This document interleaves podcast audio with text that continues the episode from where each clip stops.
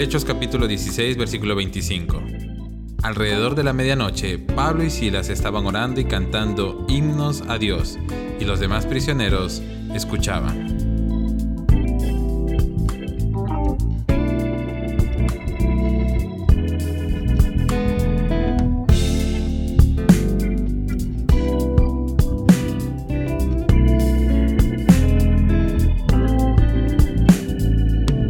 Muchas veces se ha creído que la adoración está limitada a la liturgia de las reuniones de la iglesia.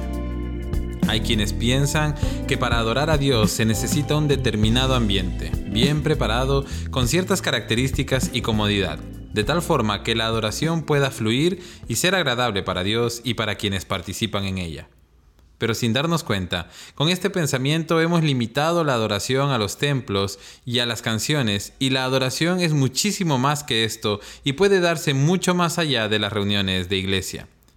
El apóstol Pablo tuvo uno de los momentos más significativos de adoración sobre las cuales he podido leer en la Biblia, y no sucedió en un templo, sino en una cárcel. No fue en un ambiente cómodo y agradable, sino después de haber sido juzgado injustamente, azotado hasta el cansancio y haber sido puesto en el cepo, junto a Silas, su compañero, en las misiones.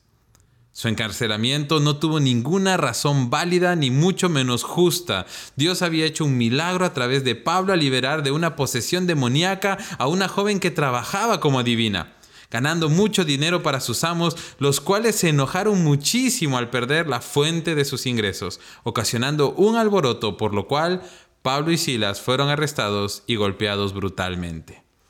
Pero mientras estaban en la cárcel, sucedió algo impensable.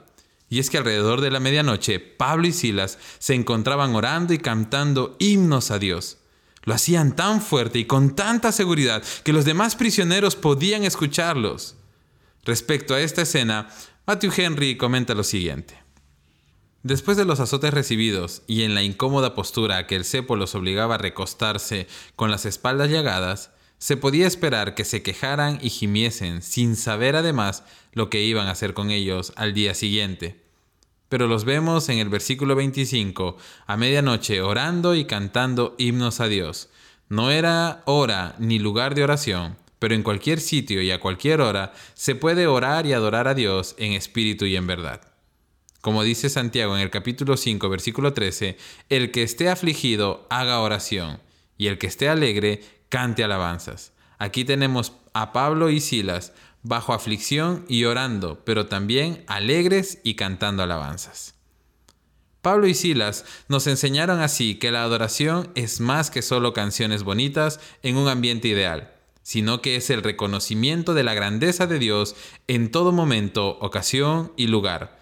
Sin importar cuán cansados o incómodos lleguemos a estar, siempre podemos adorar, porque la adoración nace del corazón y es inspirada por el Espíritu Santo y no por nuestras circunstancias.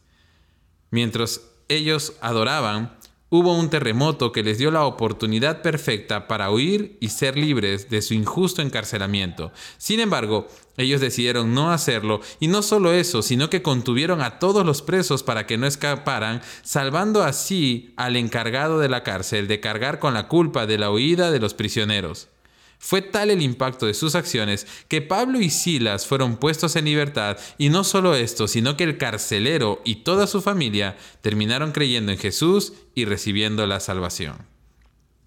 Fue su actitud de adoración lo que preparó a Pablo y Silas para todo lo que Dios tenía por delante para ellos. Dios les tenía preparada una prueba más, pero también les tenía preparado un milagro, su liberación la salvación de una familia completa y la restitución de su honor. Hoy quiero animarte a que nunca permitas que tu adoración se limite solo a los momentos buenos y adecuados en tu vida, porque la mejor adoración es muchas veces la que sucede cuando nuestro corazón reconoce la grandeza de Dios aún en las peores circunstancias de nuestras vidas. Que Dios te bendiga.